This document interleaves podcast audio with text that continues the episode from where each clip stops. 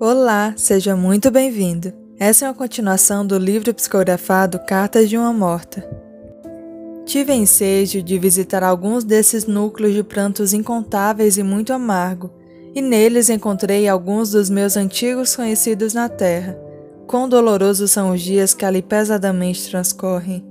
É ainda as impressões arraigadas do corpo físico que se devem a esses agrupamentos, onde brotam padeceres de toda espécie, mas que existem sob as determinações de uma lei natural, reguladora dos problemas das compensações.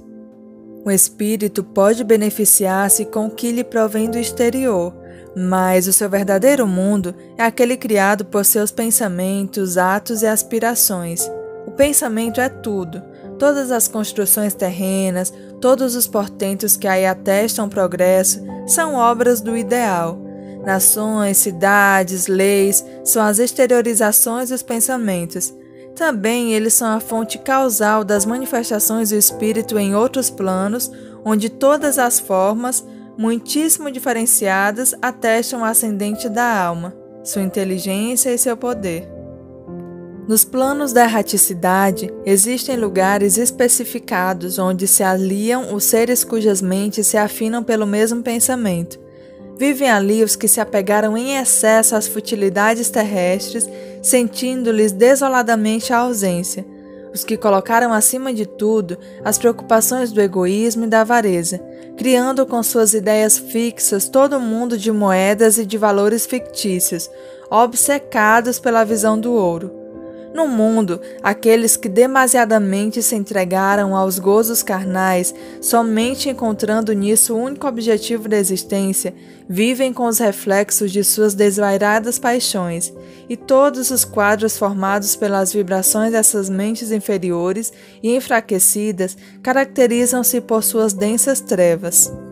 Suas exclamações pungiam minha alma, enchendo-a de sofrimentos desagradáveis. Ó Deus de misericórdia infinita, por que humilhais com tanta dureza o meu espírito culpado? Que me valeram os títulos da terra, suas honrarias e distinções? Já não reconheci toda a enormidade dos meus desvios, Senhor. Acusações como estas eram misturadas com gritos e blasfêmias, ao lado de soluços e de muitas lágrimas. Perguntei então ao meu esclarecido mentor sobre a causa desses sofrimentos. Essas regiões são as que mais se avizinham da Terra, e justamente sob o que determina o sagrado estatuto da compensação, porque essas esferas pestilentas refletem os sentimentos que lá predominam. A inveja, a avareza, a ambição, o sensualismo campeiam livremente.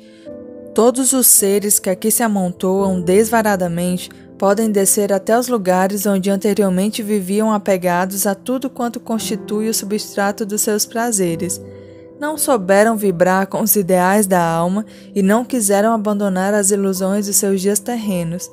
Vivem com sua própria angústia, acalentando desejos inqualificáveis. Quanto ao possível perdão de Deus, não se justifica, assim como os insultos e blasfemos dos homens não o atingem. O poder criador não se poderia pessoalizar para conceder beneplácitos. A lei de Deus é sempre o amor. O amor é a luz que envolve o universo, é o éter vivificador, é a afeição dos espíritos dedicados, é a alegria dos bons e é a luta que aperfeiçoa. A convite do meu solícito mentor, procurei colocar-me em relação direta com aquelas mentalidades que se debatiam nos sofrimentos. Ah, vi então o deserto em que se experimentam os que viveram na terra para o seu gozo apenas os lagos de sangue em que se asfixiavam os antigos dominadores responsáveis pela eclosão das mais horrorosas lutas homicidas, as lágrimas pungentes derramadas pelos traidores sensíveis. Ouvi o gemido de todos quantos haviam prevaricado, fugindo criminosamente ao cumprimento de seus deveres. Senti que o pranto minava os meus olhos e um mal-estar inexplicável atacou-me. Todavia, o meu companheiro espiritual arrancou-me dessa penosa impressão, convidando-me para uma rogativa que elevamos sentidamente a todas as forças benéficas do universo para que assistissem aquelas almas flageladas nos padecimentos a quem tinham feito jus, derramando sobre elas os eflúvios da paz e da resignação nas provas redentoras. Nesse instante em que pedíamos com fervor, vi que o foco de luz atravessava a pesada atmosfera, banhando aquelas frontes imersas no martírio. Nenhuma delas percebeu aquele clarão. Somente em alguns notei a eflorescência de uma estranha ansiedade que representava ligeiro alívio ao mesmo tempo. Escutei em seguida meu guia dizer: Vamos, filha, a nossa prece foi ouvida.